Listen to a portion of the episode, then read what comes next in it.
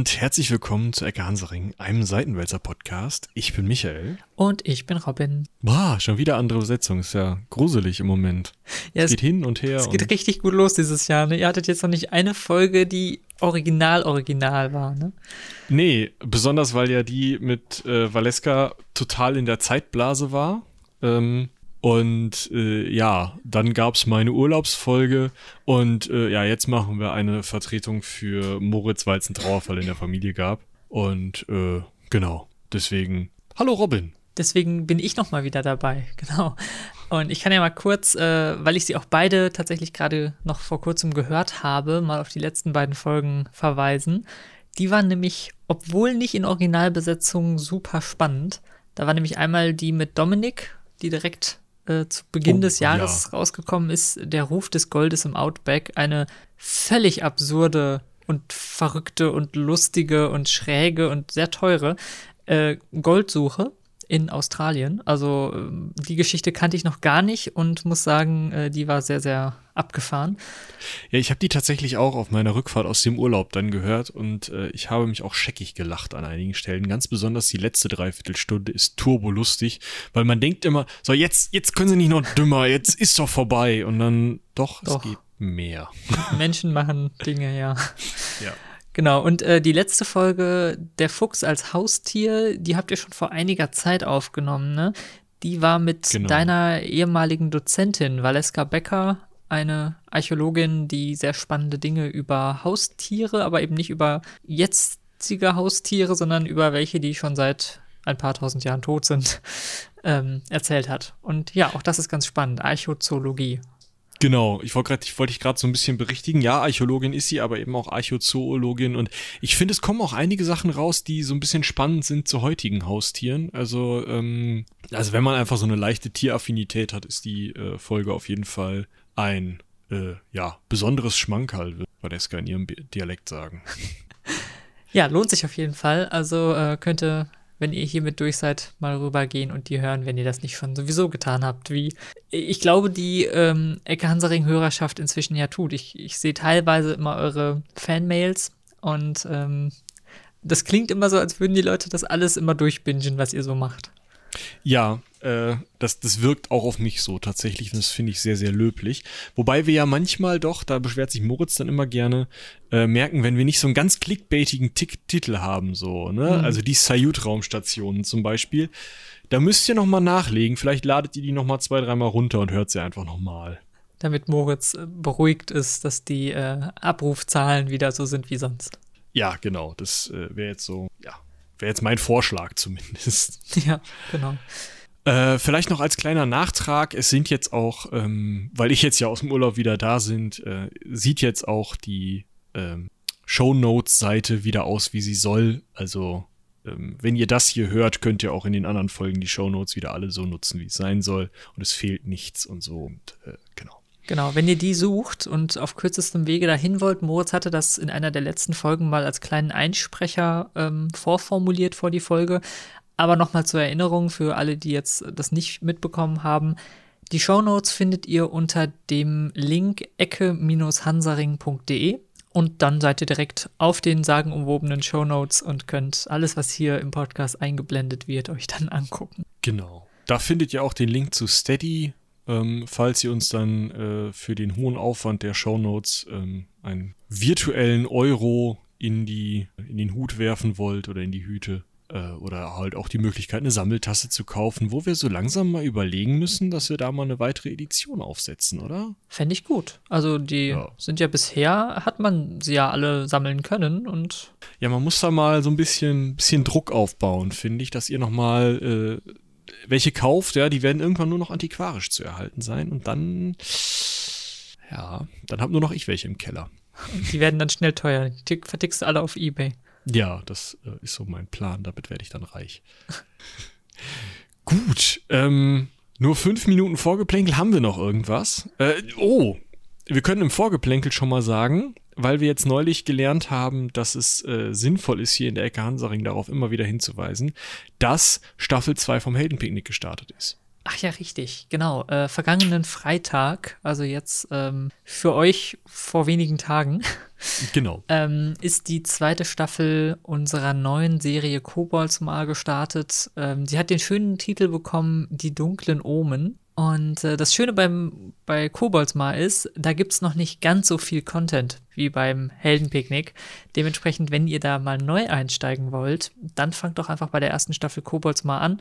Ähm, und dann habt ihr nicht so viel nachzuhören und es geht direkt los und den Rest könnt ihr dann danach nochmal nachholen, wenn ihr drin seid sozusagen. Genau. Das ist eigentlich eine schöne Idee, weil Koboldsmar und äh, das Heldenpicknick hängen jetzt in dem Sinne nicht zusammen. Sie spielen ich sag mal, auf dem gleichen Planeten, in der gleichen Welt so, aber äh, viel mehr Nähe hat das im Zweifel nicht. Und ähm, im Zweifel, äh, falls mal ein Insider dabei ist, versteht ihr den dann halt beim Heldenpicknick hören und könnt genauso schmunzeln wie die Leute, die erst das ganze Heldenpicknick durchgehört haben und jetzt in Koboldsmar sind. Also da brecht ihr euch keinen Zacken aus der Krone, da könnt ihr auch gut mit Koboldsmar anfangen. Ganz genau. Ja, ich würde sagen, damit können wir eigentlich schon zum heutigen Thema kommen mit der äh, wunderbaren Überleitung, dass wir der Sache auf den Grund gehen. Echt jetzt? Die war jetzt spontan, ich entschuldige mich dafür. Ich helfe mir dann selbst raus. Ja, ähm, ich finde, wenn wir damit jetzt schon anfangen, können wir eigentlich direkt über den Namen dessen reden, äh, über das wir da sprechen, was wir natürlich im Titel schon verraten haben werden, weshalb dieses Rumgeeiere jetzt gar nicht so sinnvoll ist. Aber ähm, ich fand es spannend, dass ich über die Hälfte des, des Absatzes, den ich über diese Namensgebung gelesen habe, äh, dachte, der Bodensee heißt nicht Bodensee, weil dann Boden unter Wasser ist. Was am Ende dann aber doch wieder so ist, weil äh, das Wort Bodensee ähm, sich auf den Ortsnamen äh, Bottmann äh, zurückführt, also den See bei Bottmann meint.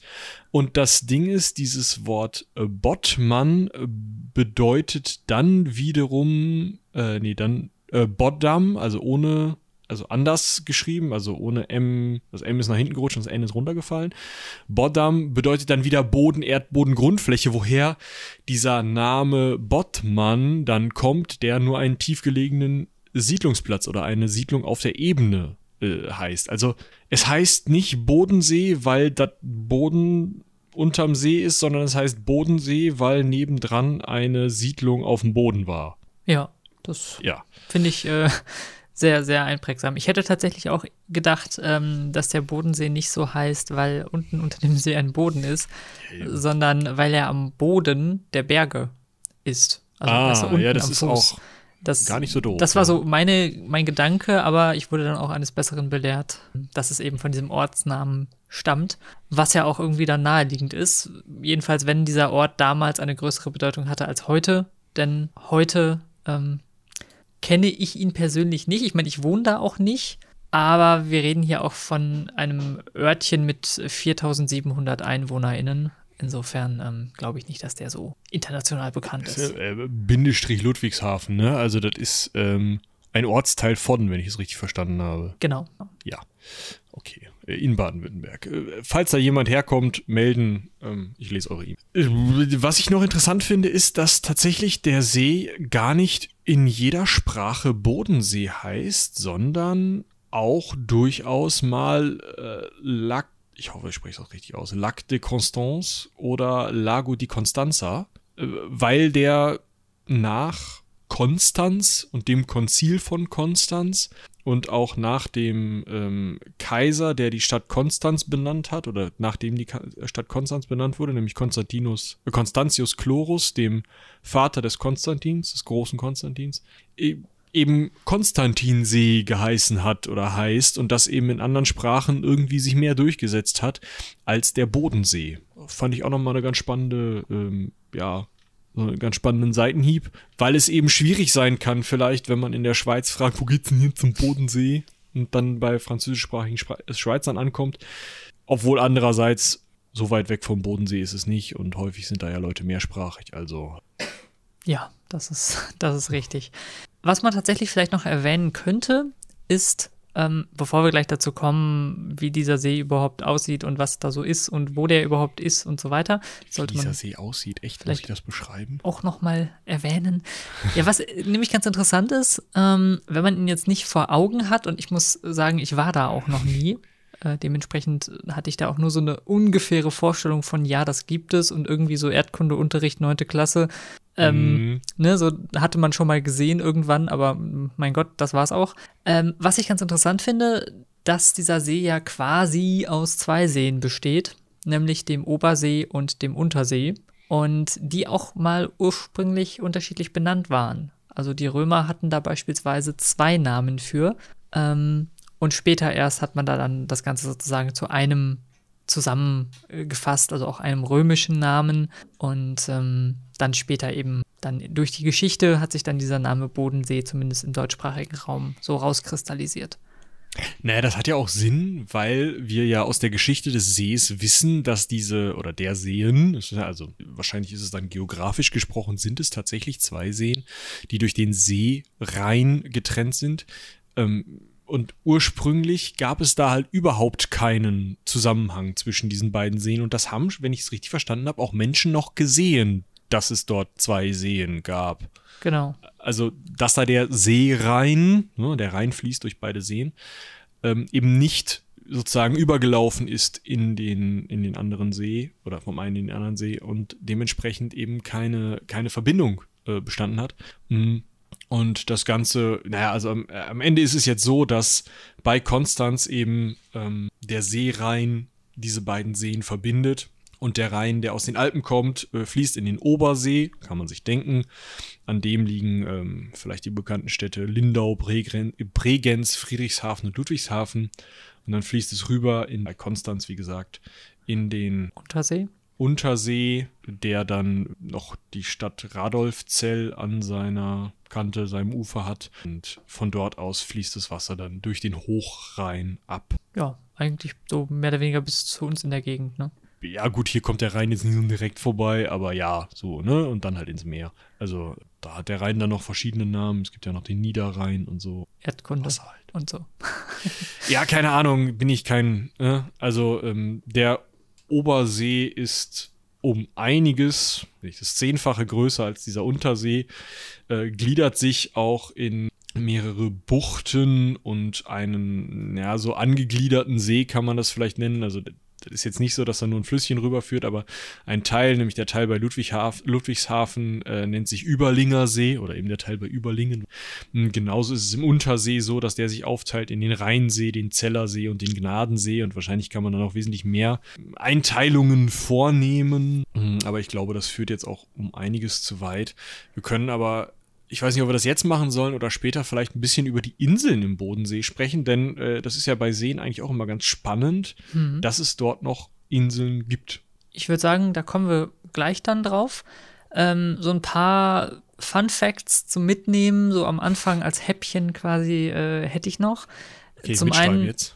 Zum einen ähm, erstmal die Frage, warum beschäftigen wir uns überhaupt mit diesem See? Oh, ich ja, meine, ihr beschäftigt euch ja überhaupt manchmal mit spannenden Dingen, die auf den ersten Blick vielleicht nicht so spannend sind. Ich äh, denke da an irgendwelche Inseln, die hauptsächlich aus, ähm, was war das, äh, Kalkstein und Taubenscheiße bestanden? Äh, Möwen. Möwenkacke. Möwen, Möwen waren es, keine Tauben, genau. Äh, und die dann aber doch spannender sind, als man vielleicht denkt. Ich denke da an die Weihnachtsinsel in diesem Falle. Aber äh, jetzt beim Bodensee, der ist aus verschiedenen Gründen irgendwie ganz spannend. Zum einen, weil er ja eben im Dreiländereck liegt, also Deutschland, Österreich und Schweiz. Und da auch viel los ist, beziehungsweise viel los war, gerade in der Geschichte, da kommen wir ja gleich noch zu. Dann ist der Bodensee sowieso erwähnenswert, weil er der größte, tiefste und wasserreichste See Deutschlands ist ähm, und einer der größten Seen Europas, der drittgrößte. Oh, was sind denn die beiden größeren? Ach, die beiden größeren Seen in Europa, das ist eine gute Frage. Ach, du arbeitest mit Regie? Wie gemein. ja, die Regie ruft Rhein-Garda-See. ähm, der wird auch wahrscheinlich hier dabei sein ist aber auf Platz 12 der größten ha. Seen Europas.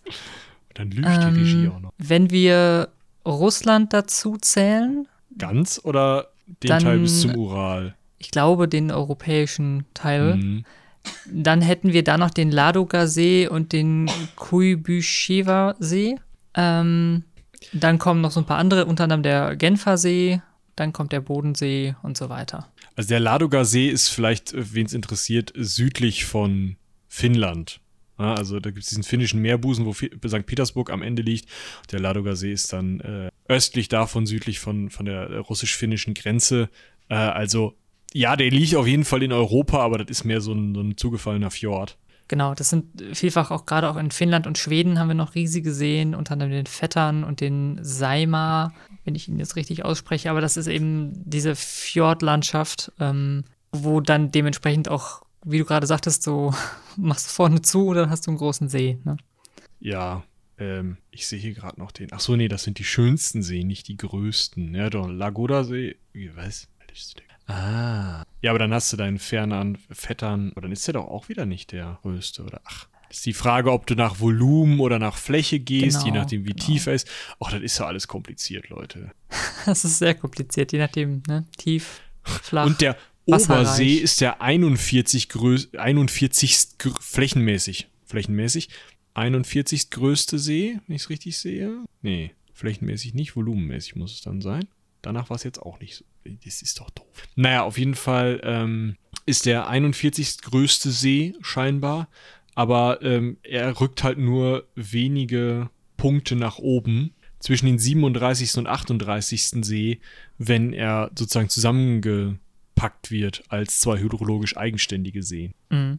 Genau, was können wir noch dazu sagen? Ähm, knapp 70 Kilometer lang, 14 Kilometer breit und an seiner tiefsten Stelle 254 Meter tief. Nett. Genau, und es gibt einen, ähm, vielleicht das so als Fun Fact für alle Radelbegeisterten, es gibt einen Fahrradweg, der 260 Kilometer lang ist und einmal drumrum führt. Also da kann man ja, das brauche ich. Radfahren, wenn man ein bisschen Zeit mitbringt. Ja, was müssen wir noch wissen über den Bodensee? Entstanden ist er, wenn ich das ähm, in meiner knappen Überfliegung dieser erdgeschichtlichen, dieses erdgeschichtlichen Anteiles äh, richtig verstanden habe, als erstes als eine Art Becken zwischen äh, den Alpen und dem Jura, was dann auch wieder ein Gebirge sein soll. Und äh, das hat sich sozusagen auseinandergeschoben und dieser Rheinteil, der jetzt sozusagen als Alpenrhein erst in den Bodensee reinfließt, war eigentlich ein Zufluss der Donau und bog sozusagen östlich oder rechts ab und ging dann aber irgendwann ähm, eben links ab sozusagen oder westlich ab in dieses Bodenseebecken und füllte das. Dann kamen mehrere Eiszeiten und das Schmelzwasser ähm, des Boden, äh, dieser Eis, dieser Gletscher, der Alpengletscher, formte dann mehr oder weniger endgültig den See der jetzt wieder, weil wir nicht in der Eiszeit sind, da also keine Gletscher haben und auch keine abtauende, oder natürlich haben wir jetzt abtauende Gletscher, aber nicht in dem Maße wie nach einer Eiszeit abtauende Gletscher, ähm, versandet der See tatsächlich immer weiter. Das finde ich auch total spannend. Also in Zukunft ist der irgendwann weg. Also hier steht, lustigerweise, in einem geologisch kurzen Zeitraum. Also nicht nächste Woche Dienstag, aber so in den nächsten 50.000 Jahren könnte da mal ein bisschen was weg sein. Sehr kurzer Zeitraum, aber ja, da denken wir in anderen Zeiträumen. Es war ja schon in der letzten Folge mit Valeska so, dass wir das ein oder andere Mal über archäologisch kurze Zeiträume gesprochen haben. Und das sind dann halt auch mal so 40 Generationen. Ne, also man muss immer wissen, welchen Bezugsrahmen man da dann ansetzt. Mhm. Äh, ich würde euch einfach mal so eine, so eine simple Wikipedia-Karte vom Bodensee verlinken. Dann habt ihr alle was zu gucken, wenn wir das äh, hier besprechen. Und dann findet ihr vielleicht auch die Inseln, über die wir später noch sprechen. Und ähm, ja, habt einfach so ein bisschen was an der Hand. Ne? Und dann können wir eigentlich auch schon aus der Erdgeschichte in die Seegeschichte gehen, oder? Genau, und das ist ja auch das, was wahrscheinlich ähm, für diejenigen, die jetzt gerade zuhören, so mit am spannendsten sein dürfte, die Geschichte des Ganzen. Und da können wir relativ früh anfangen. Und mit relativ früh meine ich jetzt auch wieder deinen äh, archäologisch mäßigen Bezug. Also äh, nicht erst letzten Dienstag, sondern in der Steinzeit, richtig? Genau. Also nicht in der Altsteinzeit, also nicht im Paläolithikum. Da war da noch der Rheingletscher. Okay, also da nicht.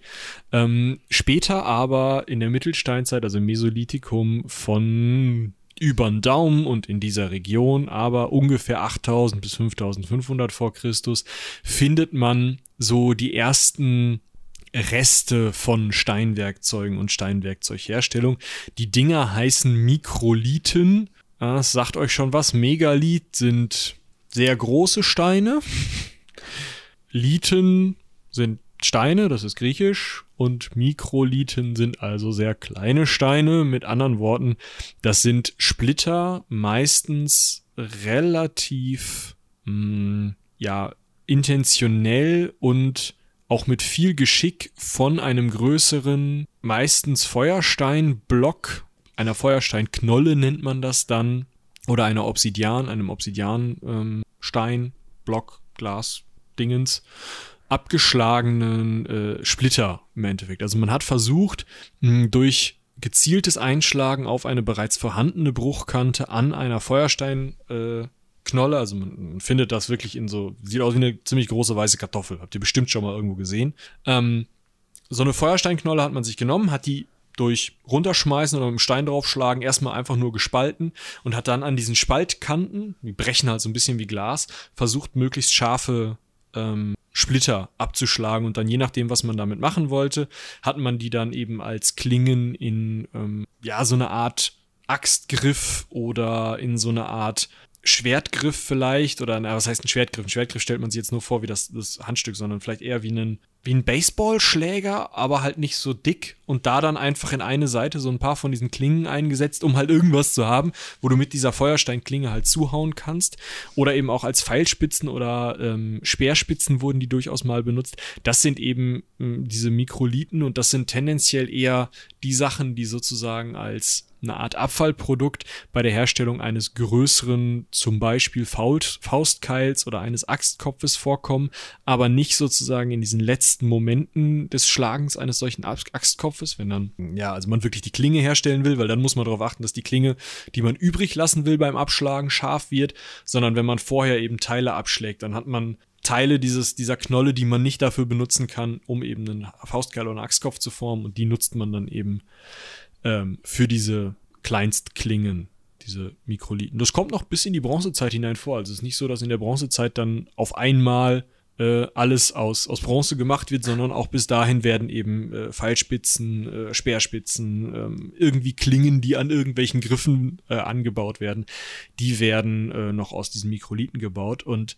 größere Dinge ähm, als diese Mikrolithen findet man eigentlich nicht, sondern man findet so eine Art Jagdlager. Also man findet so ein bisschen vergängliche Überreste, wenn man Glück hat, ein Stück Holz oder so, oder vielleicht eine Bodenverfärbung mit einer, ähm, mit einer Feuerstelle und an irgendeiner Stelle dann vielleicht so ein Abschlagplatz für diese Mikrolithen oder Überreste von ein paar Pfeilen, die im Boden geblieben sind oder sowas.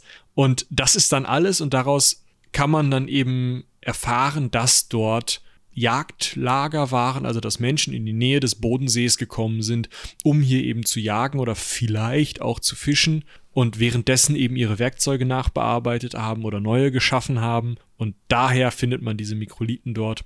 Und ähm, also mit anderen Worten, im Mesolithikum hat da keiner gewohnt, sondern nur gejagt und ist da rumgezogen. So. Finde ich äh, ganz spannend. Also, dass man die Dinge überhaupt findet, weil ähm, das sind ja doch nun sehr, sehr kleine Steine. Wollen wir noch einen kleinen Exkurs machen zum Thema, wie viel man auf archäologischen Grabungen eigentlich mit einem Sieb machen kann? Kannst du gerne nochmal tun. Du hast da ja äh, schon Erfahrungen sammeln dürfen beim Sieben. Ja, das ähm, ist ganz toll. Äh. Also man nimmt äh, groben Sand und dann sieht man den und dann hat man feineren Sand und dann sieht man den und dann hat man sehr feinen Sand und irgendwann hat man sehr, sehr feinen Sand. Ja, so ähnlich. Also man gerade in Fundbereichen, die so tief liegen, dass man eben davon ausgehen kann, dass man so Feuersteinkrempel da findet. Ähm, ist es häufiger so, dass man dann einen so einen Mikrolithen beim Planmachen der Gegend, ähm, ich verlinke euch gleich nochmal unsere Archäologie-Folge dazu und ich denke, mit Valeska werden wir da auch nochmal eine Folge zu machen, ähm, weil da nochmal Fragen kamen. Ähm, also wenn man diese Gegend dann plan gemacht hat, also möglichst gerade das Ganze und dabei, das macht man mit, mit einer Schippe, dabei findet man so einen Mikrolithen dann freut man sich auf der einen Seite, dass man jetzt irgendwas Jungsteinzeitliches, Mittelsteinzeitliches oder sogar Altsteinzeitliches hier gefunden hat. Auf der anderen Seite kotzt man aber im Strahl, am besten nicht in die Fundstelle, weil man dann sieben darf. Dann hat man also diesen ganzen Untergrund vor sich, wo man halt komplett durchgehen möchte, den man dann halt Quadratmeter für Quadratmeter eine gewisse Tiefe lang abgräbt und dann das durchsiebt, um zu gucken, ob da weitere von diesen Mikrolithen sind, weil das ist die einzige Möglichkeit oder andere Feuersteinreste, das ist die einzige Möglichkeit, um rauszufinden, wo zum Beispiel jemand gesessen hat und einen Feuerstein abgeschlagen hat und diese Abschlagsplitter, die er nicht mehr gebrauchen konnte, um sich herum liegen gelassen hat. Das gibt so einen komischen Halbkreis. Es ist also eine total nachvollziehbare und auch erwartbare Form dafür. Nur um das zu finden, muss man eben in so einem Gitterraster über den Boden gehen und immer rausfinden, wo mehren sich diese Mikrolithen jetzt. Wo kann ich also anfangen, das Ganze zu versuchen, noch weiter rauszupräparieren, weil wenn ich das nicht so mache, dann schaufel ich das einfach weg, weil ich nicht hunderte Quadratmeter Boden wirklich auf den Knien mit dem Pinsel durcharbeiten kann. Und das ist ja auch total sinnlos. Das bringt ja keinem was. Ähm, Außer vielleicht sehr viele Beschäftigungen für Archäologen, aber naja. Ähm, auf jeden Fall sieht man das Ganze dann und das ist, ähm, ja, wie gesagt, man kann sich darüber freuen, man muss sich darüber nicht unbedingt freuen. Es liegt immer dran. Ähm, ich hatte das Glück, dass wir nur sehr, sehr kleine Bereiche sieben mussten. Dann war das nicht so wild. Es kann einem halt vorkommen und so hat man diese Sachen wahrscheinlich auch gefunden oder man findet sie halt einfach so im Boden. Das geht natürlich auch, ne? Wenn man umgräbt, den Garten umgräbt oder so, kann es schon mal sein, dass man so Abschläge findet, aber dann ist der Fundkontext halt sowieso schon längst weg. Das ist hm. auch egal. Irgendwo. Also, das ist halt auch ein Problem aus den Steinzeiten, ist halt wenig ähm, vergängliches Material erhalten. Also es kann natürlich sein, dass die Leute da teilweise Speere haben liegen lassen, aber außer dem Stein am Ende findest du halt nichts mehr. Ja, klar. Das mit dem Holz ist so eine Sache, aber dazu kommen wir jetzt, würde ich sagen. Denn ähm, wir waren jetzt ja in der Altsteinzeit, beziehungsweise so in der Mittelsteinzeit, Mittelsteinzeit oder wie man genau. das dann nennt. Mesolithikum. Und Mesolithikum, genau. Wir haben ja gerade schon gelernt, Lithos ist der Stein, ne? Meso, Mittel, Lithos. Ja. Genau, und danach folgt, man äh, kann es sich vorstellen, die Jungsteinzeit. Das Neolithikum. Genau, Neolithikum noch nicht, äh, wir sind noch nicht bei, bei Metallverarbeitung angekommen, aber du hast gerade schon angerissen Holz. Holz hatte man.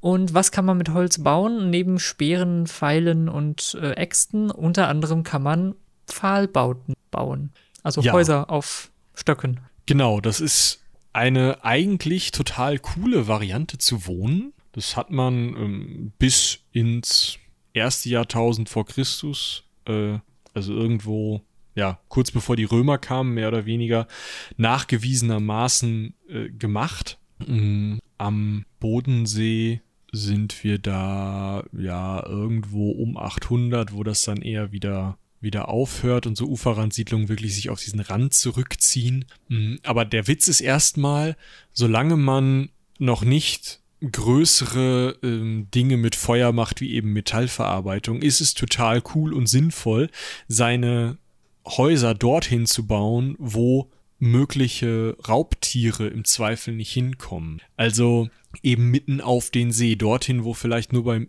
massivem Niedrigwasser das ganze Trockenfeld und ein Tier vielleicht auch rüberkommen kann. Und deswegen gibt es gerade auch eben am äh, Bodensee Pfahlbausiedlungen, die unter anderem auch nachgebaut wurden. Das finde ich ganz cool. Es gibt ein Pfahlbaumuseum in äh, Unteruldingen. Ich äh, verlinke euch da mal so ein ziemlich cooles äh, Panoramabild von so einer Pfahlbausiedlung. Das ist halt wirklich so, dass man immer paarweise ähm, so 15 Zentimeter starke Stämme in den Boden rammt, die an den Seiten, also wenn die in den Boden gerammt sind, dann drumrum nochmal größere Steine versenkt und auf diesen ähm, Pfählen dann, die dann durch diese Steine auch so ein bisschen gegen Wackeln und Umfallen gesichert sind, dann eben seine Siedlung baut und da dann eigentlich mehr oder weniger so ein Plankengerüst drüber legt und auf diesem Plankengerüst dann auch ganz normal Häuser bauen kann, die man natürlich dann mit den Pfählen unten verbindet. Aber am Ende ist das einfach nur eine, eine Schaffung von Boden, wo dann drumherum äh, oder wo dann obendrauf dann eben Häuser gebaut werden und das gesamte Gemeinwesen dann dort stattfinden kann. Das hat sehr, sehr viele Vorteile, besonders eben gegen Feinde, ob jetzt äh, tierische oder menschliche. Das hat den entscheidenden Nachteil, dass es immer schweinekalt und feucht dort ist und ähm, dementsprechend die Fälle von Gicht in diesen Siedlungen oder in den äh, Grabgegenden, ähm, Grablegen dieser Siedlungen extrem steigen. Das ist eine archäologische Erkenntnis. Was da noch alles unangenehm dran ist, könnt ihr euch vorstellen. Schwappt alles, man muss die ganze Zeit aufs Klo und so. Ich finde es ehrlich gesagt sehr, sehr faszinierend, weil ich glaube, mein erster Gedanke, wenn ich jetzt in der Steinzeit leben würde, wäre nicht unbedingt mein Haus auf Pfählen in einem See zu bauen, sondern da würde ich erstmal versuchen, irgendwie ja, auf Land ein Haus zu bauen, überhaupt erstmal, genau. Oder ich meine, wir sind ja in einer recht gebirgigen Gegend, also im Zweifelsfall irgendwie Höhlen dafür zu nutzen oder ähm, irgendwie einen, keine Ahnung, im Wald irgendwo. Aber Pfahl, also mit Pfählen auf Wasser finde ich schon speziell. Vor allem, da muss ja einmal ein Sturm kommen und dann hast du ein Problem. Ja, jein. Also du baust ja so nah am Ufer, dass du mit Stürmen außer einer höheren Sturmflut jetzt nicht so wirklich ein Problem hast. Du hast aber noch den Vorteil, dass du einfach von zu Hause aus fischen kannst. Auch ganz cool. Und wir sind jetzt hier auch nicht mehr in dieser Zeit, wo man da groß in Höhlen lebt. Wir sind im, im Neolithikum eben, also in der letzten Phase der Steinzeiten. Und da ist es tatsächlich schon so, dass die Menschen sesshaft werden und eben äh, Ackerbau und Viehzucht betreiben. Und mehr oder weniger ist diese Pfahlbauweise, gehört da sozusagen mit rein. Also da ist es dann eben auch so, dass dann entweder an Land schon Tiere gehalten werden oder eben äh, diese diese Fischerei, diese sehr regelmäßige Fischerei von diesen Siedlungen aus auf den See hinaus dann mehr oder weniger das ersetzt. Also teilweise gibt es dann eben auch noch wieder Weiden und eben auch Ackerflächen an Land. Da muss man dann immer ein Bötchen hin, das ist natürlich auch nervig. Aber auf der anderen Seite, wenn dann der Luchs kommt und dich essen möchte, dann kannst du halt übers Wasser. Ähm, ja, das ist äh, der große Vorteil, der dann eben auch da genutzt wird und tatsächlich an fast allen Seen ähm, die es damals schon gab, durchaus zu finden ist. Ja, finde ich, wie gesagt, ganz spannend. Aber es gibt ja auch ähm, durchaus in anderen Teilen der Erde auch solche Pfahlbauten, beispielsweise auf den Philippinen. Mhm. Ähm, das ist immer noch eine recht verbreitete Art zu wohnen, beziehungsweise ja. ne, das zu, zu bauen. Ähm, dementsprechend kann es ja jetzt gar nicht so verkehrt Genau, also in, in, Kambodscha zum Beispiel wird auch noch viel so gebaut. Gar nicht mal unbedingt immer in den See hinein, sondern auch als ja, Hochwasserschutz einfach nur. Also, dass man halt über normalem, relativ feuchtem Boden einfach hoch wohnt. Äh, auch da äh, ist es halt auch wieder so ein Ding. Ne? Wenn man einfach am Ufer bauen würde, würde man halt regelmäßig überschwemmt. Das kann man so verhindern. Der Vorteil, vielleicht nochmal aus archäologischer Sicht an solchen Bauweisen, im Zweifel auch heute noch an so baut, ist, dass im feuchten Milieu unter Luftabschluss, also wenn der Pfahl jetzt abbricht oder das Haus einstürzt, und sich dann darüber einfach Erde sedimentiert und dann Wasser drüber ist, dann ist ja keine Luft da und da erhält sich Holz. Das heißt, ähm, diese Pfahlbausiedlungen und auch Feuchtbodensiedlungen, das ist sozusagen der kleine Bruder, da wird dann nur auf so einer Reisigmatte ähm, Lehm festgestampft, statt in die Höhe zu bauen. Und das Ganze, diese Reisigmatte mit Lehm drauf, wird in, liegt im Sumpf und dann wohnt man eben im Sumpf auf einer Reisigmatte mit Lehm drauf. All diese, diese im sehr feuchten Milieu und dann im Zweifel übersedimentierten Wohnanlagen sind halt wunderbar für Archäologinnen und Archäologen. Die finden da nämlich noch alles an Essensresten, ähm, ja, wie gesagt, Bausubstanz selber, Dachkonstruktionen, äh, äh, Liegematten, äh, Bettdecken, alles, was ihr euch vorstellen könnt, was eigentlich als ähm, organische Stoffe sich längst zersetzt hätte. 8000 vor Christus, das ist 10.000 Jahre her. Und trotzdem, oder nee, das ist eher 5000 vor 7000 Jahre her. Aber trotzdem gibt's das teilweise noch. Ähm, so ein bisschen wie eine Moorleiche, nur halt ein bisschen weniger leichig. Ähm, das, das gibt's halt noch und da freut man sich als Archäologin natürlich total über sowas. Deswegen, also falls ihr vorhabt, irgendwo umzuziehen, warum nicht eine Pfahlbausiedlung? Da freuen sich dann ArchäologInnen in der Zukunft. Ja, und hier hat man sich auch gefreut, denn genau diese ähm, Rückstände, diese Überreste hat man gefunden. Man hat also diese, ja, das könnt ihr euch vorstellen, wie so abgebrochene kleine Pinne im See. Genau. Äh, die hat man eben gefunden, beziehungsweise davon die Überreste und konnte die dann entsprechend auch datieren. Und deswegen wissen wir heute, dass es da eben in der Jungsteinzeit diese ähm, Siedlungen gab, die sich später, das hast du vorhin schon angedeutet, äh, Richtung Uferrand verschoben haben. Also in der Jungsteinzeit, dann Ende der Jungsteinzeit, Anfang Bronzezeit, hat man dann ähm, die Siedlung am Ufer stattdessen äh, angesiedelt. Wahrscheinlich, damit man sich den Vorteil erhalten konnte, ne, fischen zu gehen und so weiter. Aber wie du sagtest, Metallverarbeitung. Genau. Das geht sehr, sehr schwierig, wenn ich viel mit Feuer hantiere, wenn ich diese Lehmbauten brauche, um Metall irgendwie einschmelzen zu können und so weiter. Das äh, ist schwierig auf, auf Holz Ja, und also so feucht es da auch sein mag, trotzdem, wenn man da so einen ähm, Rennofen auf irgendwie so einer Pfahlkonstruktion baut, die brennt trotzdem irgendwann. Also, hä, weiß ich nicht. Und man möchte natürlich dann auch das Metall schützen. Dementsprechend wohnt man dann eben in der Nähe des Metalls und zieht sich meistens eine Mauer oder eine Palisade. So kann man sich das dann später vorstellen. Unter anderem bei den äh, Hallstatt und den Lathenkelten. Da müssen wir jetzt nicht total ähm, genau drauf eingehen, aber ab 800 vor Christus sind wir da in der Eisenzeit und in der vorrömischen Eisenzeit und ähm, das sind eben diese zwei Kulturen, Hallstattkultur, Lathenkultur, die jeweils nach Fundorten benannt sind, ähm, die dann auch im Bereich des Bodensees um den Bodensee herum siedeln in verschiedenen keltischen Bevölkerungsgruppen, die sich dann verschieden nennen, unter anderem eben Helvetier, also Schweizer mehr oder heute vielleicht mit den Schweizern oder dort lebend, wo heute die Schweizer sind, ne? oder die Räter.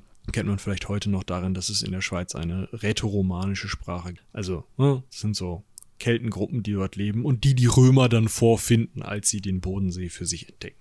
Und erst dann haben wir auch wieder mehr Quellen. Also es ist so, dass, ähm, was du gerade erwähnt hast, eben seit der Eisenzeit die Quellenlage sehr, sehr schlecht war. Äh, man hat dann höchstens nochmal Grabhügel gefunden. Das Problem ist, ab 450 vor Christus wurden auch keine Grabhügel mehr angelegt, die man finden konnte. Ähm, und erst die Römer haben dann wieder angefangen, äh, da so ein bisschen Geschichtsschreibung zu machen, weil die ja Dinge aufgeschrieben haben und diese Dinge haben wir ja teilweise heute noch. Ja, wir haben halt einfach keine keltischen äh, Schriftquellen. Das ist das genau. Problem. Und wenn dann die Archäologie weniger wird, schade. Genau, die Römer, ja. äh, wer haben wir denn? Strabon fängt an, ne? 16 vor Christus, oder?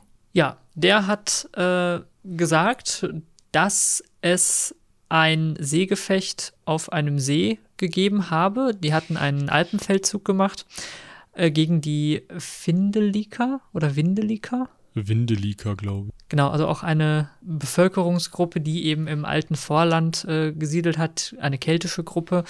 Und die eben gegen die wurde vorgegangen seitens der Römer. Das haben die ja gerne gemacht, als sie dann über die alten Alpen kamen, dass sie irgendwie alle dort lebenden äh, Gruppen erstmal einrömern wollten. Und der beschreibt, dass es eben einen See gebe, den hat er auch relativ okay genau vermessen. Ähm, beziehungsweise das hat, hat er funktioniert, ja. Grobe Schätzung gemacht. Äh, die ist ja so halbwegs äh, wichtig, äh, richtig, ne? Aber er hat auch schon eine Insel ähm, beschrieben, die Tiberius, also der äh, damalige Heerführer. Genau, das war der äh, Kaiser Tiberius, über den haben wir auch eine Folge, da könnt ihr mal nachschauen. Genau, der war von 14 bis 37 nach Christus, ähm, war der Kaiser. Aber da noch nicht. Da noch da nicht, da hat er genau diese Armee aber schon geführt. Und dass es da ein Seegefecht gegeben habe. Das äh, finde ich ganz interessant. Ich weiß nicht, ob er damit jetzt meint, dass sie auf dem See gekämpft haben, weil dann hätten die Römer ja auch erstmal Schiffe bauen müssen und so weiter. Auf der anderen Seite weiß man ja, dass die Römer sowas dann auch mal gerne gemacht haben. Eben, also, also äh, der Punkt ist, äh, ja, sie hätten im Zweifel Schiffe bauen müssen. Äh, Im Zweifel haben sie aber auch einfach ein Schiff genommen, sich auf die Schulter gesetzt oder hingetragen. Das, ähm, beziehungsweise ist über so Baumstammrutschen und sowas äh, tatsächlich von der Donau aus zum Beispiel, die sie ja schon hochgefahren sind, ähm, dorthin verbracht. Also solche Stunts konnten die und haben die gerne gemacht. Und wenn sie zu dem Zeitpunkt äh, zum Beispiel eben auf den Rhein wollten, dann haben die sowas gemacht. Und dann sind die da eben äh, gegen die örtlichen Fischer vorgegangen mit ihren Galeeren. Ja, und tatsächlich ähm, haben sie da auch die Ortschaft Bregenz, ne, also wahrscheinlich das Bregenz, was es jetzt noch gibt. Genau. Ähm, zum Präfekten oder zum Sitz des Präfekten ähm, der Bodenseeflotte gemacht. Das äh, fand ich ganz spannend. Äh, das ist jetzt schon ein bisschen später gewesen allerdings, aber äh, da gab es dann eben eine römische Bodenseeflotte, was ich irgendwie ganz witzig finde, dass die anfangen, erstmal auf so einem See eine eigene römische Flotte zu installieren, aber ist halt wieder so ein Römer-Ding. Ne? Da habt ihr auch schon in Gänze drüber gesprochen. Wenn die irgendwo hingekommen sind, dann haben die auch gesagt, dies ist jetzt meins und ähm, haben das jetzt auch richtig. eine römische Flotte. Genau. Es ist ja auch sinnvoll aus römischer Sicht. Ne? Also man äh, kann eben das Ufer nicht in Sichtweite jeweils mit einer Postenkette abstecken und möchte das auch gar nicht. Ja, und es geht auch schneller. Ne? Wenn du von A nach B möchtest und mal eben rüberrudern, geht halt dann auch schneller. Genau, aber solange du das Ufer nicht komplett unter Kontrolle hast, musst du halt eine Flotte haben, um deine Handelsschiffe zu schützen. Weil sonst hast du immer Piraterie. Das ist ja. eben zur damaligen Zeit so. Dementsprechend wird das jetzt nicht, ihr müsst euch das nicht vorstellen, wie 7000 Galeeren, die dann äh, wie Cäsar im Asterix äh, nach Britannien kommen, aber halt, vielleicht waren halt fünf, sechs Galeeren, die da drauf rumgeschippert sind. Und plus halt Handelsschiffe, die natürlich unglaublich wichtig sind für den ähm, Handel über den See, weil es einfach schneller geht, über den See zu fahren, als zum Zug zu laufen. Ja, und die haben auch noch weitere Städte da ähm, besiedelt bzw. begründet, unter anderem Lindau und Constantia, den Namen der Name sagt schon, das ist das mhm. heutige Konstanz. Äh, und auch beispielsweise Arbor Felix, ähm, heute Arbon. Das kannte ich jetzt nicht, aber das werden mir Leute schreiben, die dort wohnen. In der Schweiz, im genau. schweizerischen Teil. Ja. Ansonsten haben die Römer da jetzt aber auch nicht so super viel gemacht. Also es wurde halt ins Römische Reich scheinbar relativ geräuschlos eingegliedert und dann im dritten Jahrhundert auch, ähm, ja, in dem Fall dann mit Geräusch wieder ausgegliedert. Ähm, ihr erinnert euch an die Krise des dritten Jahrhunderts. Viele Soldatenkaiser, die dann eben äh, häufig Schwierigkeiten hatten mit von außen eindringenden äh, germanischen Gruppen, unter anderem in dem Fall den Alemannen, die das Nordufer des Bodensees besiedelt haben. Und die sind dann meistens wieder irgendwie ins Reich integriert worden. Hm, hm, hm. Man hat dann so geguckt, ähm, hier war es eben so, dass die Alemannen das Nordufer besiedelt haben und daraufhin dann irgendwann auch die Christianisierung erst einsetzt. Nicht diese komplett römische Christianisierung, die man vielleicht auch im, im, französischen Teil, also in Gallien sozusagen hat, wo die römische Struktur ein bisschen stärker war, sondern hier vielleicht eher eben so eine spätere Christianisierung der dann wieder ins Reich eingegliederten germanischen Gruppen. Aber trotzdem wird es eben ja, Bischofssitz schon 585, was relativ früh ist für einen germanischen Bau. Ja, also ähm, wenn wir da kurz nach äh, in einen Ort schwenken, wir kommen ja aus Münster und Münster war gute 200 Jahre später dran, also dementsprechend äh, ja, relativ früh. Genau. Ja, was haben wir dann noch? Klostergründungen. Ähm. Genau, über ein Kloster sollten wir gleich nochmal genauer sprechen, äh, beziehungsweise über eine Insel. Genau, ich finde es interessant, dass die Inseln hier alle irgendwas mit Au heißen. Also Reichenau und Mainau und so. Äh, scheinbar ist Au das Wort für Insel im Alemannischen. Oder sie liegen im Auenbereich, das äh, weiß ich nicht. Also Au ist ja eigentlich der Bereich, der überspült wird. Also vielleicht war es so oder ist es so, dass diese Inseln überspült werden. Dafür ist Reichenau aber ein bisschen was groß, oder? Ja, das kann sein. Kann ja mal jemand in die Kommentare schreiben, wie da der Begriff. Genau, oder uns eine Mail an rumlabern.seitenmelzer.de. Ja, aber ähm, genau, dann müssen wir einmal schauen, wie es denn im Mittelalter weitergeht. Genau, wir haben vor allem den Bodensee als wichtigen Handelsplatz also gerade Richtung Italien ähm, war er natürlich als Umschlagsplatz ganz gut gelegen. Und dann finde ich hier eigentlich auch erst wieder Informationen, die so wirklich im Hoch- bis Spätmittelalter weitergehen. Genau, da scheint ähm, irgendwie von 800 bis 1400 nicht viel passiert zu sein, ne? Ganz genau. Wir haben ein paar Kartendarstellungen, äh, unter anderem aus dem 12. Jahrhundert, ähm, gibt es die Kopie einer römischen Karte aus dem dritten Jahrhundert. Mhm. Ein bisschen kompliziert, aber da ist der ähm, See zum Beispiel eingezeichnet und dann haben wir eben ab dem 16. Äh, Jahrhundert, müsste es sein, genau, haben wir dann eine ganze Reihe von Karten, die auch schon dann immer genauer werden natürlich im Laufe der Zeit. Ähm, interessant sind hier jetzt eben die Klöster bzw. die Lage der Klöster, denn ähm, im späten Mittelalter, also wir sind jetzt schon 1540, haben wir beispielsweise den ähm, Konstanzer Bischof in Kloster Reichenau. Und damit war Kloster Reichenau eben auch eines der bedeutendsten Klöster so aus der Zeit. Genau, da wolltest du jetzt auch noch mal ein bisschen drauf eingehen. Das ist eben die größte Insel im See, Reichenau. Groß ist die äh, Fläche von 4,3 Quadratkilometern, 4,5 Kilometer lang, 1,6 Kilometer breit. Das Kloster selbst ist Weltkulturerbe. Das ist also echt schon ein ein ziemlicher Klopper von Insel und auch ein ziemlicher Klopper von ja, wichtigem Ort einfach. Es ist eben ein Zisterzienserkloster, wenn ich das richtig sehe. Ähm, war eine Benediktinerabtei. Benediktiner. Wie komme ich denn jetzt auf die Zisterzienser?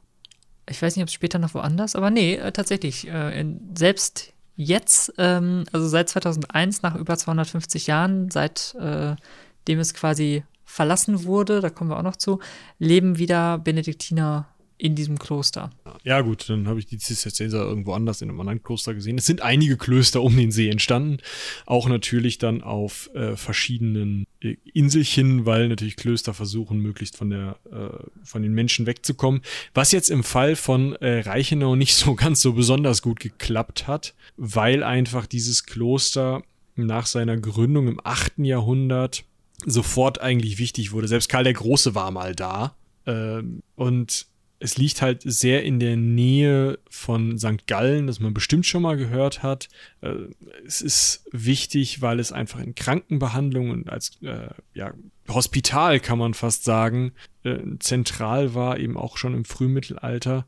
Und dann immer wieder als Herrschaftsort mit verschiedenen Privilegien versehen wurde und diese Herrschaft mh, ja einfach reichsunmittelbar, also dem Kaiser direkt unabhängig und einfach sehr, sehr wichtig und auch als kultureller Ort einfach von immer wieder mm, auftretenden, also immer wieder Dienstleistungen einfach kultureller Art. Ich sag mal, ähm, Lagerung von verschiedenen Dokumenten, Erstellen von Dokumenten, Büchermalerei und sowas ist immer wieder wichtig bis eigentlich in die Regierungszeit von Diethelm von Kränkingen als Abt, der bis 1206 dort Abt war.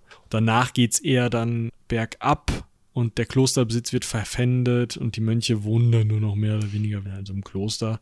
Mm, aber vorher ist es eben eine, eine sehr, sehr wichtige Anlage und eben heute einfach eine Anlage, die dann eben seit 1200 Keks nicht mehr groß umgebaut wurde, sodass sie heute eben noch mittelalterlich ist und damit ganz spannend.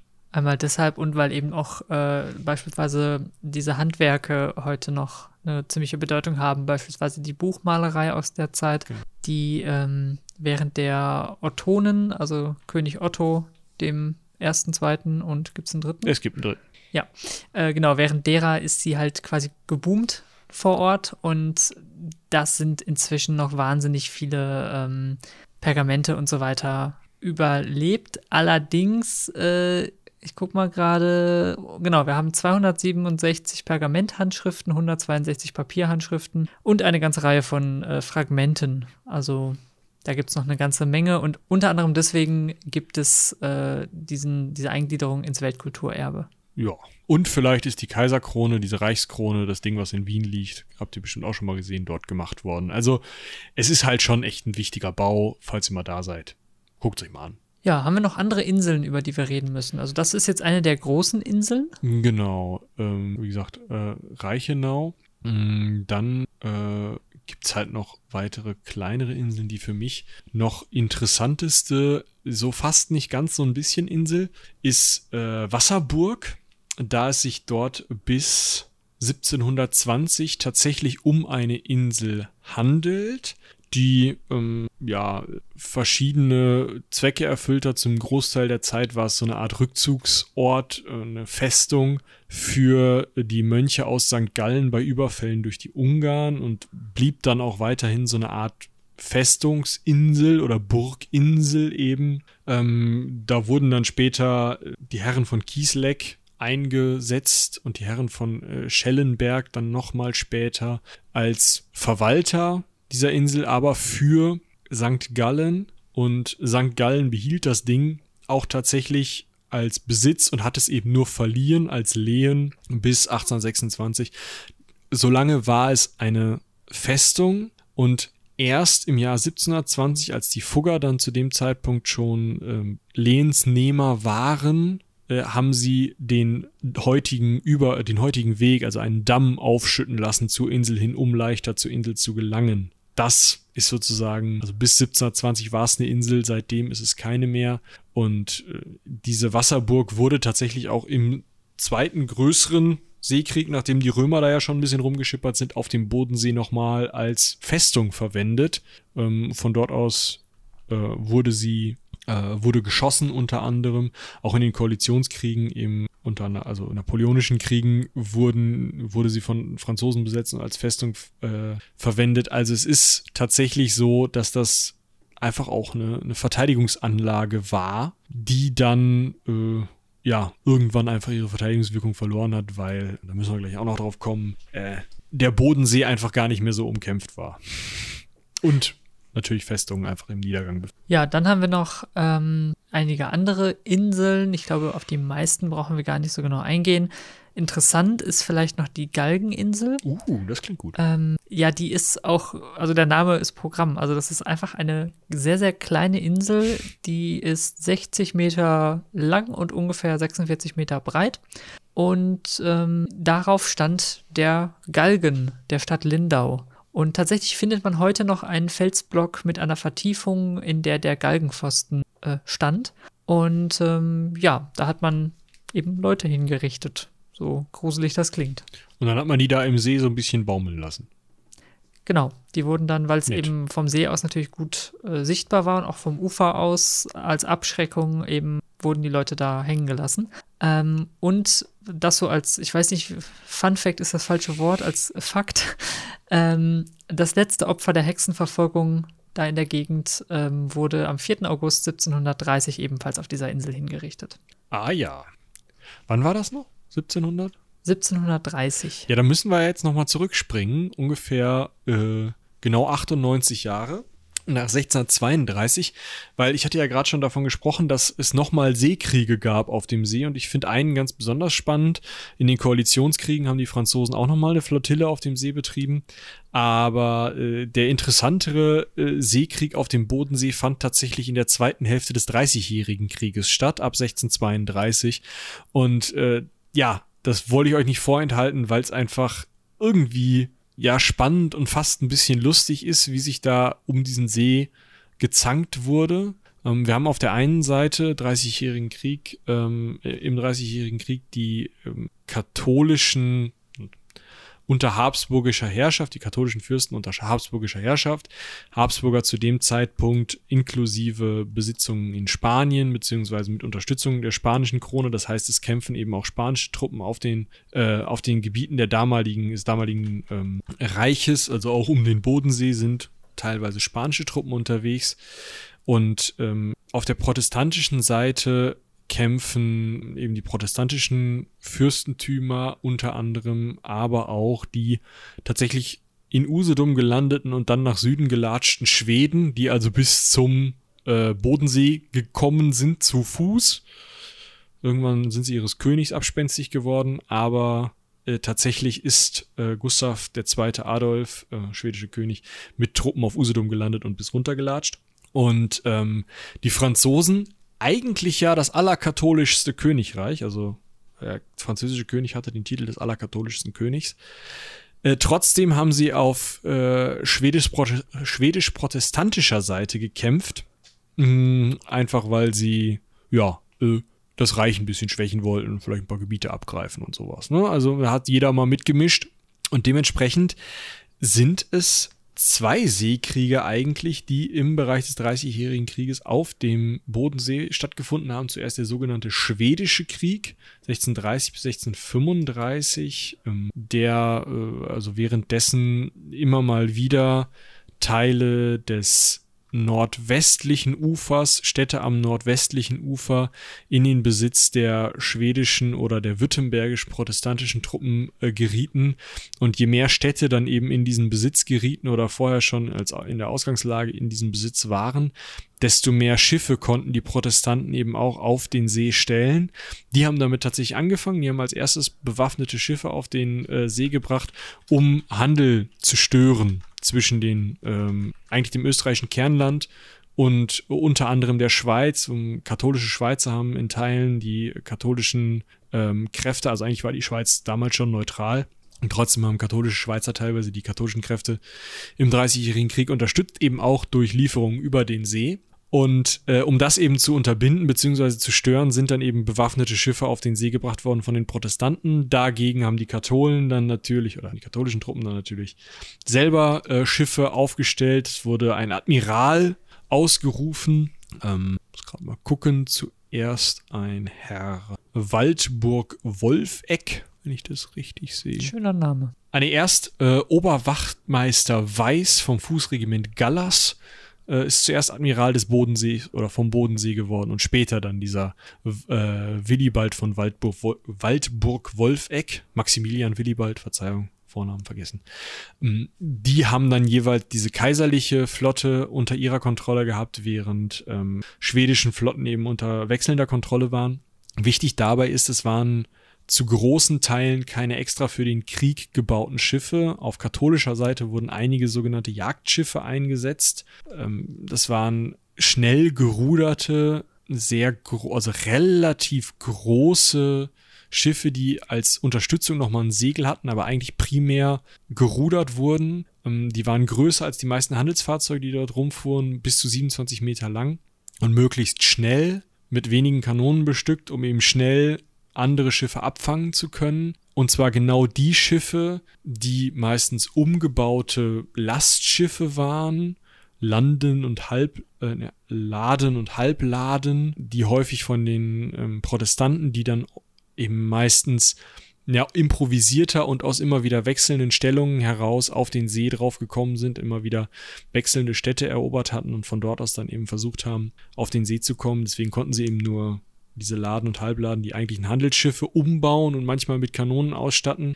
Die waren dann zwar teilweise größer und auf jeden Fall bauchiger als diese Jagdschiffe, aber sie waren eben bei weitem nicht so schnell und nicht so wendig. Das heißt, häufig war es eben so, dass diese Laden und Halbladen dann auch nur dafür benutzt wurden, vom Wasser aus Städte zu beschießen oder eben unbewaffnete Handelsschiffe aufzubringen und sobald dann die Jagdschiffe kamen, sie möglichst versucht zu verziehen. Und äh, ja, so wurde da halt immer mal wieder hin und her gekämpft in diesem ähm, schwedischen Krieg, diesem ersten Teil bis 1635, äh, war es so, dass die äh, schwedisch-württembergischen Truppen tatsächlich den nordwestlichen Teil unter ihre Kontrolle bringen konnten, soweit, dass sie dort sogar tatsächlich Schiffe bauen konnten. Unter anderem die Drottning Christina, benannt nach Christina von Schweden, äh, die von 1632, also nach dem Tode Gustav Adolfs also Gustav II. Adolfs, Königin von Schweden war. Nach der benannt war das größte Kriegsschiff, das überhaupt je auf diesem Bodensee gefahren ist. Ein Schiff mit 22 Kanonen.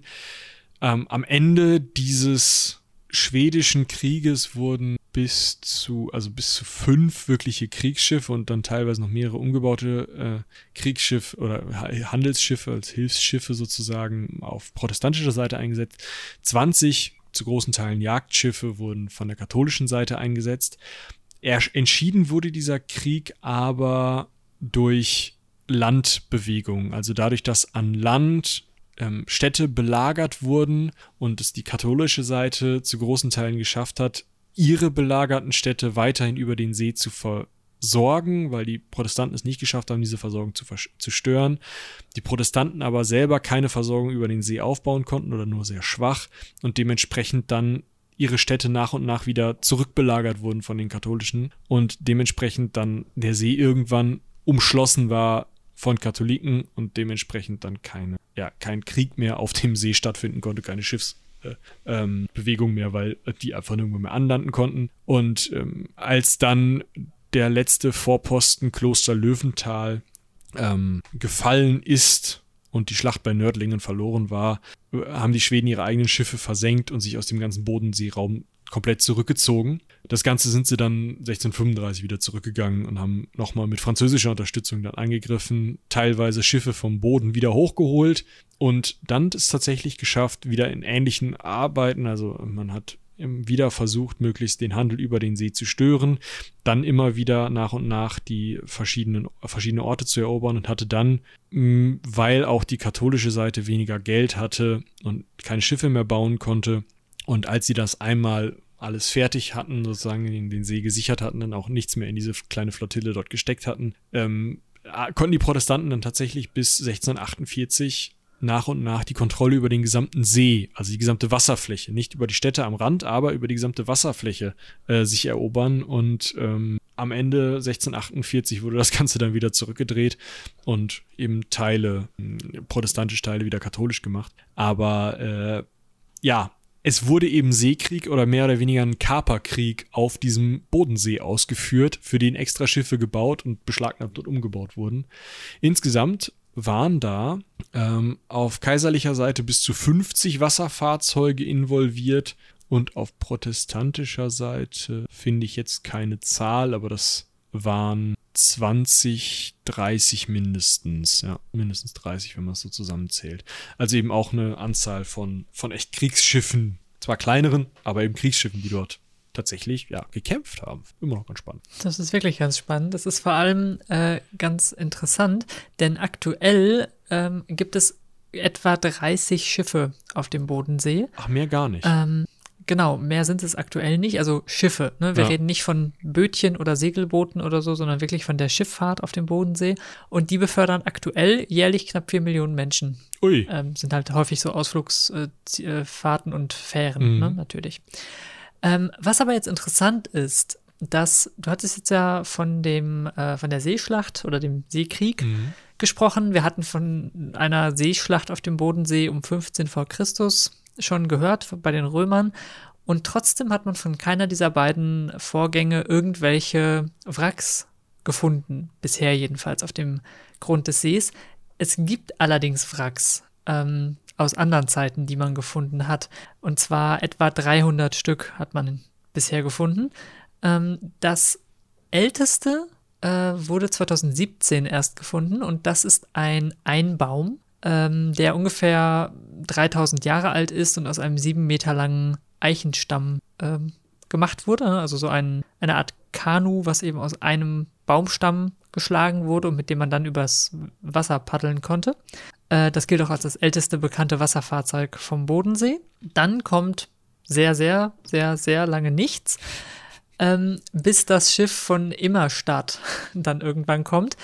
Ähm, das wird auf ungefähr 1325 bis 1350 datiert, ähm, ist damit quasi das zweitälteste äh, Wasserfahrzeug bzw. älteste echte Schiff vom Bodensee und wurde erst 1981 von zwei Schülern gefunden. Das fand ich irgendwie ganz, ganz witzig. Okay. Äh, die haben das im Flachwasserbereich entdeckt, ähm, gemeldet, beobachtet und ausgemessen. Schön. Genau, das wurde dann auch tatsächlich geborgen. Das Schiff ist äh, 18 Meter lang und dreieinhalb Meter breit und wurde äh, jahrelang in einem Trog mit Zuckerlösung konserviert, ne? weil das Problem ist, sobald man so ein Schiff aus dem Wasser holt und es der Luft aussetzt, dem Sauerstoff aussetzt, fangen natürlich diese Zersetzungsprozesse sehr beschleunigt an und dann muss das Ganze konserviert werden und das liegt jetzt da in einem Museum, kann man sich jetzt angucken. Ja. Ja, es gibt noch eine ganze Reihe weiterer interessanter Schiffe, ähm, unter anderem noch ein paar mittelalterliche Boote und Schiffe, die ähm, allerdings alle nicht geborgen wurden. Es gibt auch einige neuzeitliche Schiffe. Die auch nicht ähm, geborgen wurden? Also müsste genau. man die da nicht eigentlich rausholen? Äh, teilweise sind die einfach unter Wasser als, ähm, ja, wie nennt man das dann, Unterwasserdenkmal ah, geschützt. Okay. Ähm, genau, also die lassen sich auch teilweise nicht gut rausholen, was einfach daran liegt, dass der See halt relativ tief ist. Ne? Also wir haben teilweise Tiefen von 50 Meter, 100 Meter, 200 Meter. Ja klar, und da ist so eine Bergung nicht. dann schon schwieriger, genau. Da macht uns im Zweifelsfall eher kaputt wahrscheinlich. Ähm, überhaupt über das Thema Schiffe und Schiffsbergung. Ich glaube, ihr hattet auch schon mal über dieses eine Schiffswrack, dieses berühmte Schiffswrack gesprochen in einer Folge. Dieses äh, ich habe jetzt vergessen, wie es heißt, da in Finnland, Norwegen, Schweden. Äh, Ach, wie heißt es denn noch? Also ich erinnere mich noch äh, an die Bergung des U-Bootes. Ah, jetzt habe ich den Namen vergessen. Aber äh, das, äh, äh das Azorian-Projekt, bei dem ein U-Boot eben vom Meeresgrund geborgen wurde durch die CIA, äh, weil es ein russisches U-Boot war und die mal wissen wollten, wie der Russe so sein U-Boot baut. Der eine, wer kennt ihn nicht. Aber es sind auch mittlerweile fast 250 Folgen. Wir kommen ins Schwimmen. Ja, ich äh, krieg's nicht mehr auf die Kette. Ich meine, es war ein Drachenboot oder irgendein so Wikingerboot, ähm, was man komplett geborgen hat, aber ich äh, komme ah, komm nicht mehr drauf. Ja, da haben wir wahrscheinlich über die Wikinger gesprochen. Das dürfte eine relativ alte Folge sein. Ja, äh, vielleicht genau. machen wir es einfach nochmal. Ja, was aber vielleicht noch eine ganz interessante Story ist. Ähm, es gibt auch eine rege oder es gab eine rege Dampfschifffahrt auf dem Bodensee, ähm, sind, weil wir, natürlich. Wir, wir, sind immer noch bei sinkenden ja, jetzt sind wir nicht Schiffen mehr, und Wracks oder. Genau, genau. Ja. Und tatsächlich äh, ist da ziemlich viel passiert bei der Dampfschifffahrt. Ähm, so dass wir nämlich inzwischen 1, 2, 3, 4, 5, 6, 7, 8, 9, 10, 11 versunkene Dampfschiffe auf dem Bodensee haben. Also irgendwie hat das nicht so ganz funktioniert mit den Dampfschiffen. Vor allem, wenn wir bedenken, die Dampfschifffahrt gibt es jetzt auch noch gar nicht so lange. Und für eine ganze Reihe dieser Dampfschiffe ist ein Schiff verantwortlich mit dem schönen Titel Stadt Ludwig. Beziehungsweise ich nenne es jetzt einfach Ludwig, weil sonst kommt man durcheinander mit der Stadt Ludwig. Ähm, die Ludwig war der erste Dampfer mit einem eisernen Rumpf auf dem mhm. Bodensee. Ne? Vorher hatte man Holzrümpfe und war auch ein sehr frühes Dampfboot. Wir haben uns ja mal, falls du dich erinnerst, Michi, zufällig über äh, den Beginn der Dampfschifffahrt in Deutschland schlau gemacht. Ich verlinke das entsprechende Projekt auch einfach nochmal. Genau. Und dieses Schiff ist 1837 vom Stapel gelaufen. Hätte er also, also mitfahren können. Genau, ein wirklich frühes Dampfschiff und eben eines der ersten mit eisernem Rumpf. Und das ist dann halt so ähm, losgefahren ne, und hat dann angefangen. Und ähm, jetzt habe ich gerade Schmarrn erzählt, denn die Ludwig ist nicht das Schiff, was ich meinte. Also nicht die Stadt Ludwig, sondern die Stadt Zürich heißt das Ach, Schiff. Deswegen blöd, kann man es auch verwechseln mit der Stadt. So, die Ludwig war also. Die Zürich oder die Ludwig ein, jetzt? Erstmal Ludwig. Die Ludwig war also ein sehr, sehr frühes Dampfschiff. Erster Dampfer mit eisernem Rumpf und so weiter und so fort. Und die Ludwig fand ein äh, jähes Ende, als sie Bekanntschaft gemacht hat mit der Stadt Zürich. Ah. So, die Stadt Zürich, beziehungsweise die Zürich, war auch ein Dampfschiff. Mit Holzrumpf. Auf dem Bodensee. Ähm, den Rumpf, das ist eine gute Frage, aus welchem Material der ist, das äh, müsste ich jetzt nachgucken. Viel wichtiger ist, dass es ein bisschen jünger.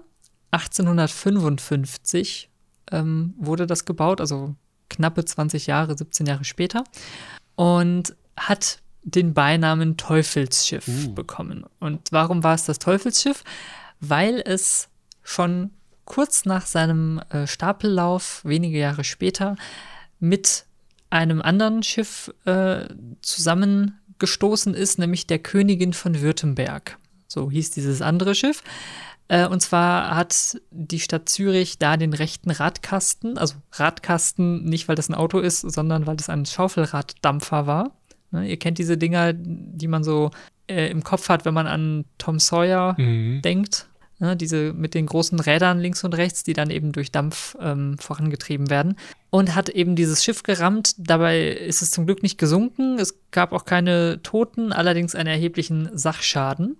Und nur ein Jahr später hat die Stadt Zürich dann erneut ein Schaufelradschiff gerammt, nämlich die Ludwig. Und wir hatten ja gerade schon gehört, die Ludwig hatte zwar einen eisernen Rumpf, allerdings wurde das so unglücklich ähm, getroffen, dass Wasser eingedrungen ist und die, die Ludwig gesunken ist und 13 Menschen dabei ums Leben gekommen sind. Ui. Das war bis dahin das schwerste Schiffsunglück auf dem Bodensee. Und ähm, da das während Nebel passiert ist, also es war wohl sehr neblig an dem Tag und die sind quasi nur nach Kompass gefahren und nicht wirklich nach Sicht, ähm, hat man dann später äh, eine neue Verordnung erlassen, dass Schiffe nicht nur ein Licht haben sollen, also ein weißes Licht, sondern ein grünes Steuerbord und ein ah, rotes Backbordlicht dass du die Seiten triffst, ja, haben mussten. Genau, damit du weißt, von wo nach wo geht dieses Schiff eigentlich und in welche Richtung fährt das. Mhm. So, Jetzt hätte man ja denken können, gut, äh, jetzt ist die Stadt Zürich schon mit zwei Schaufelraddampfern kollidiert, jetzt ist mal gut. Nein.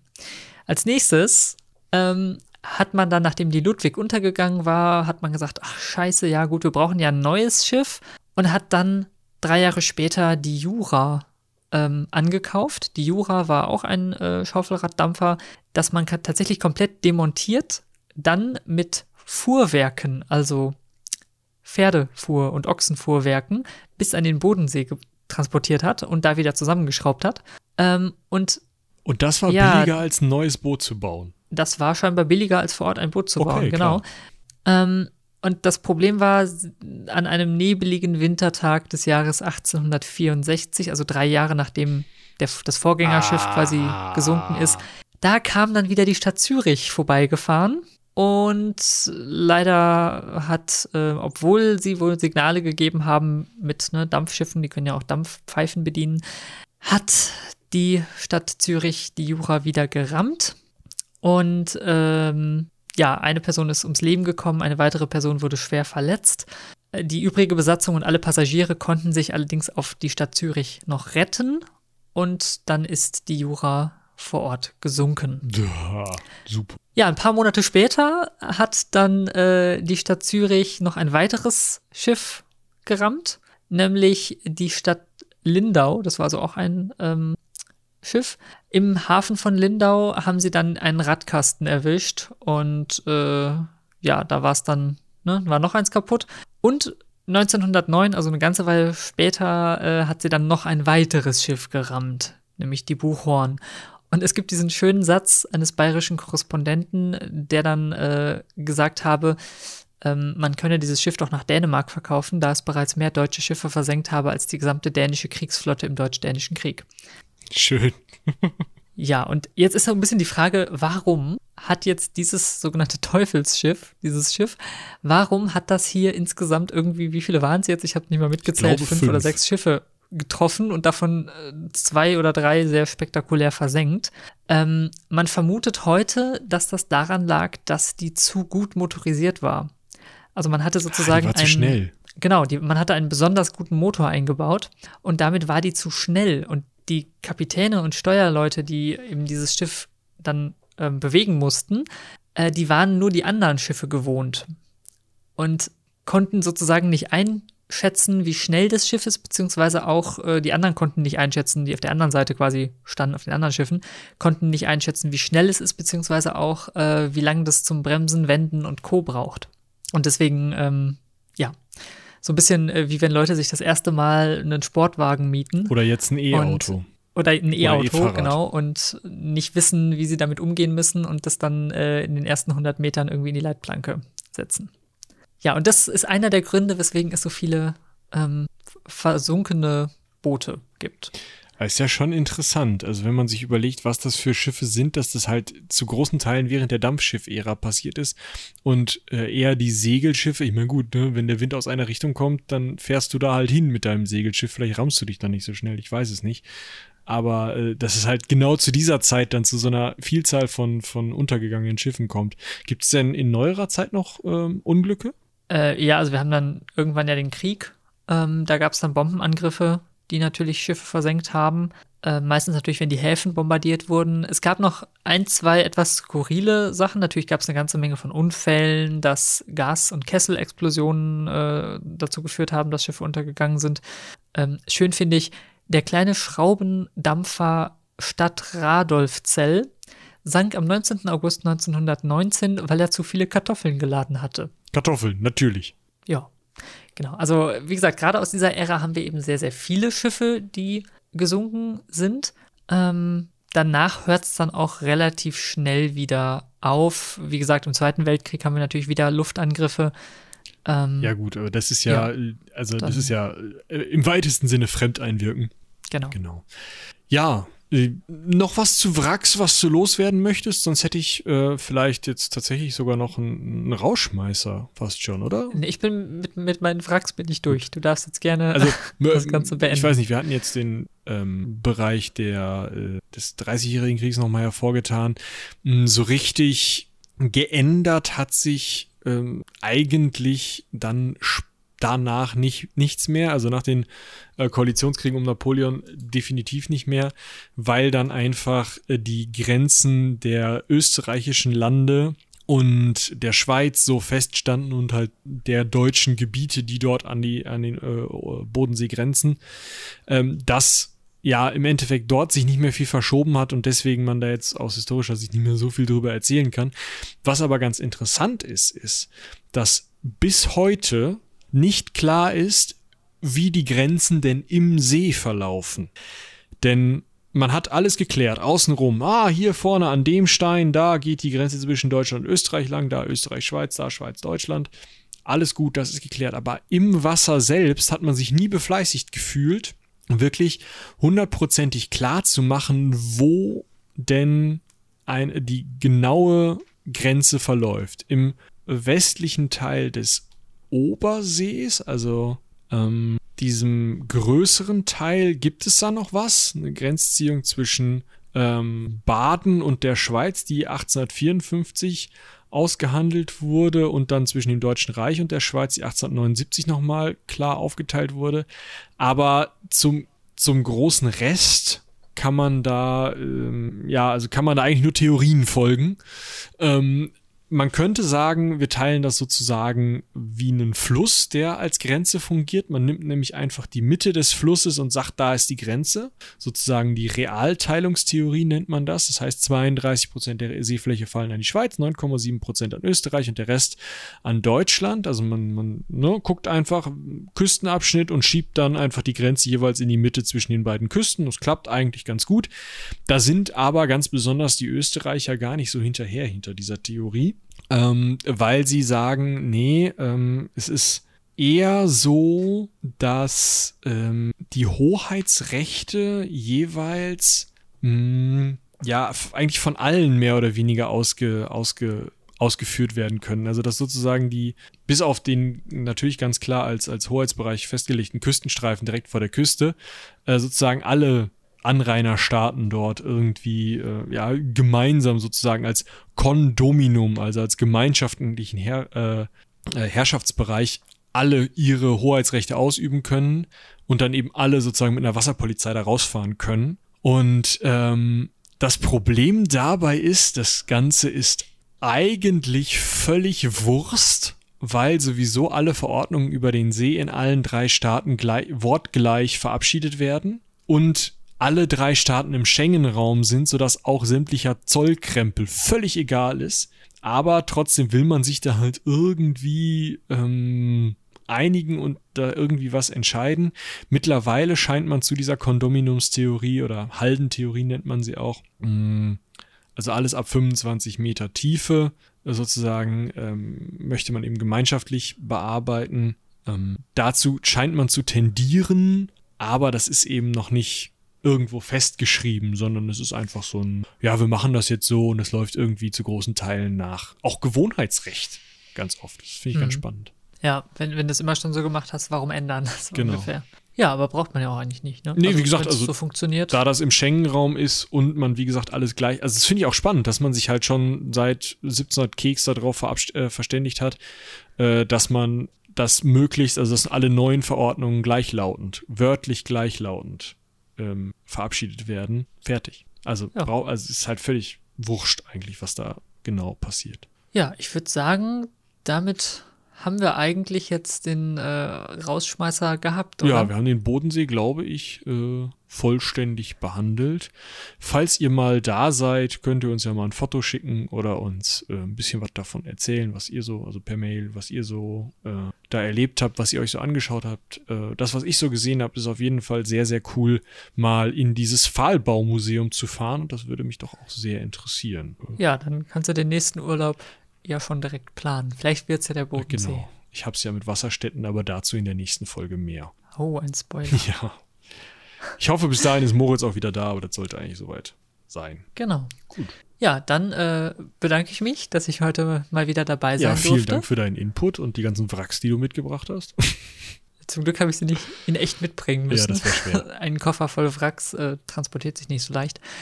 Aber ja, dann, wie gesagt, das war der Bodensee. Vielleicht habt ihr die ein oder andere Anregung mitgenommen, den ein oder anderen Fakt, den ihr noch nicht kanntet. Ähm, wahrscheinlich wird es wieder E-Mails hageln von Leuten, die da wohnen und uns dann erzählen, das ist ja alles ganz anders.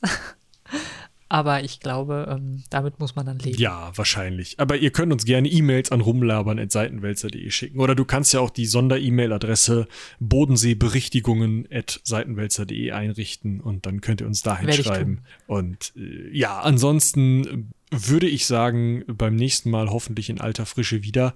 Und dann kommt ja auch bald schon die 250. Ja, ähm, oh, ja, stimmt. Wir haben uns da schon ähm, eine eine Idee überlegt. Ich möchte nicht spoilern, aber ich glaube, das wird noch mal ganz anders als die restlichen Rundungsfolgen und äh, es wird nicht gekocht.